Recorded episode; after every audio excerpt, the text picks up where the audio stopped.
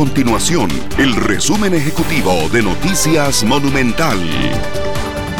Hola, mi nombre es Fernanda Romero y estas son las informaciones más importantes del día en Noticias Monumental.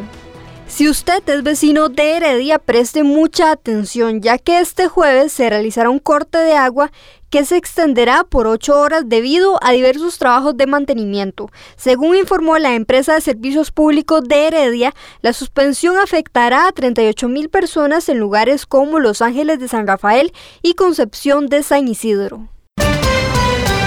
La Iglesia Católica informó que el miércoles de ceniza, que se realiza este año, el 17 de febrero, se llevará a cabo con una serie de cambios debido a la pandemia. Por ejemplo, los sacerdotes colocarán la ceniza en la cabeza en lugar de hacerlo en la frente como se acostumbraba en años anteriores.